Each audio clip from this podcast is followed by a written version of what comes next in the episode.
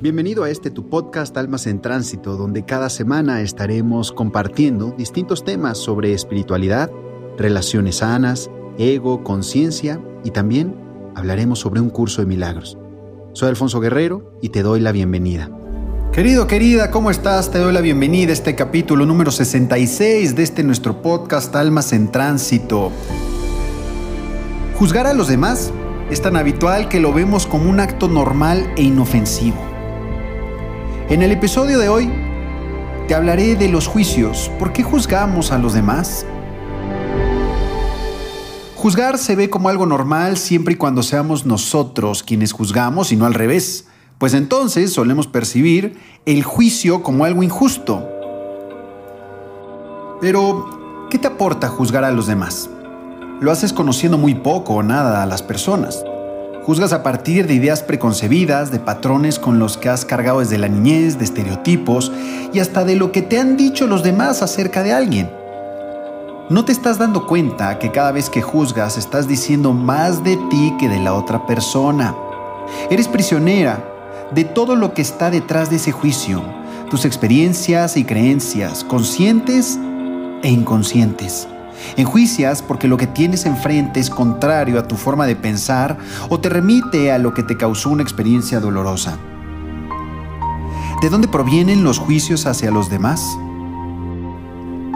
Cuando juzgas a otros, caes en la trampa de inventarte una historia sobre esa persona sin tener ninguna información sobre ella o muy poca información. Y la mayoría de las veces lo haces sin tener conciencia de esto. Una de las razones por las que haces juicios apresurados es por el pensamiento egoico. El pensamiento del ego actúa desde la conciencia o la inconsciencia para hacerte creer mejor y superior frente a los demás. Te lleva sobre todo a rechazar lo que te resulta inaceptable según tus creencias.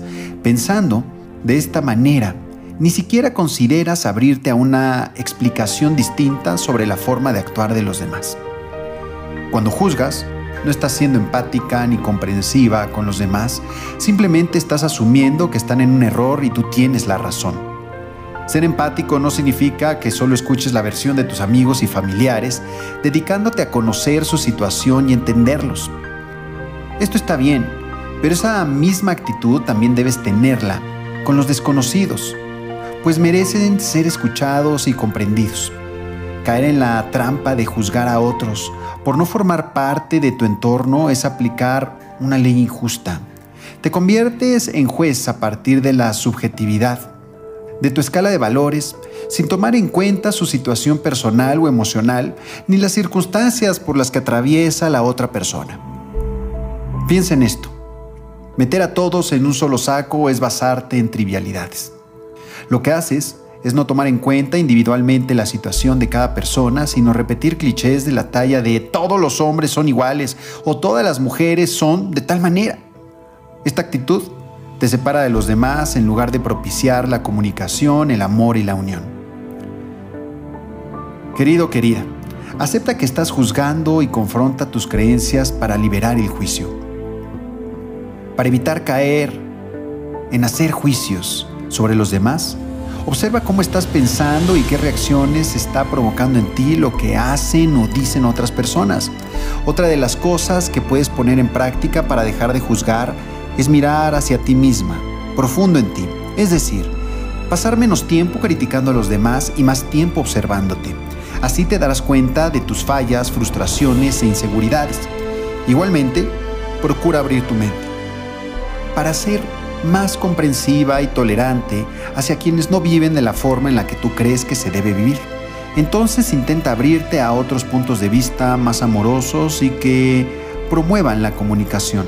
Otra de las claves para dejar de juzgar a los demás es entender que somos diferentes.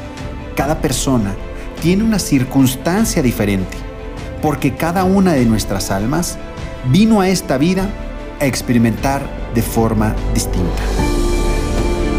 Querido, querida, te habló el coach Alfonso Guerrero. Te invito a que compartas esto que acabas de escuchar, si te sirvió de algo, compártelo con aquella persona que tú sabes que podría ayudarle, sacudir un poco su mente y regresarla a la paz. Nos vemos la próxima semana en un episodio más de Almas en Tránsito. Hasta pronto Namaste.